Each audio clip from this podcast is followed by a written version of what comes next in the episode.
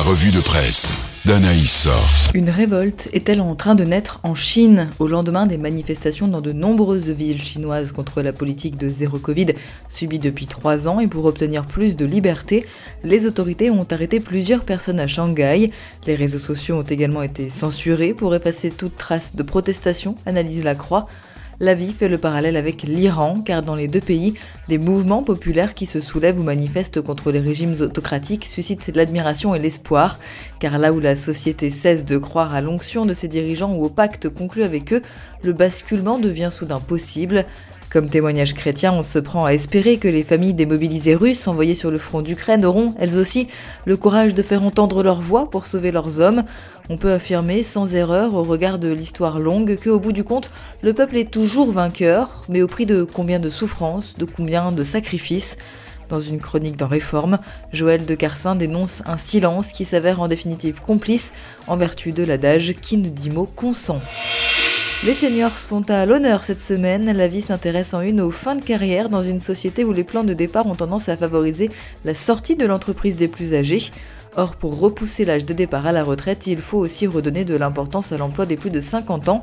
Pour réforme, la vieillesse ne correspondrait pas seulement à un nombre d'années, mais aussi à des attitudes et des dispositions d'esprit. Nous sommes vieux dans notre tête, lorsque nos activités occupent l'essentiel de notre existence, lorsque nous semblons insensibles à la souffrance de nos prochains, lorsque nous manquons de lucidité sur nous-mêmes, nous voyons tels que nous voudrions être et pas tels que nous sommes. Pour d'autres, les effets de l'âge se font ressentir dans leur corps. La Croix revient sur un essai clinique peu concluant contre la maladie d'Alzheimer, pendant qu'Info Chrétienne rappelle ce chiffre de l'INSEE. La France comptera 4 millions de seniors en perte d'autonomie en 2050 contre 2 millions et demi en 2015 et estime que l'enjeu est alors de pouvoir décentraliser les soins des EHPAD au domicile dans une offre hybride qui coordonnerait divers métiers et compétences.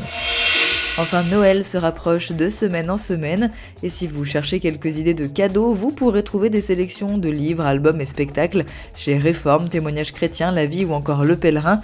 Mais comme il ne suffit pas d'offrir un ouvrage chrétien, Croire et Vivre fait sa une sur l'essentiel de Noël, en proposant de revenir sur qui était vraiment Jésus. Christianisme aujourd'hui aussi se demande comment retrouver le sens des fêtes chrétiennes après deux ans de célébration chamboulées par la crise sanitaire. Zélie propose le silence comme solution, à condition d'apprivoiser ce silence. Le silence n'est pas qu'une question de décibels, c'est une attitude d'écoute.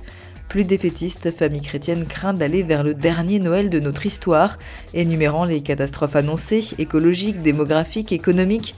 Dans ce sens, le magazine Réveil propose d'apprendre aux enfants à être heureux différemment, de leur faire comprendre que l'essentiel n'est pas dans l'artifice ni dans le toujours plus, pour que ce Noël soit celui de l'écoute, du partage, de cette sobriété heureuse qui suffit au cœur et à l'esprit.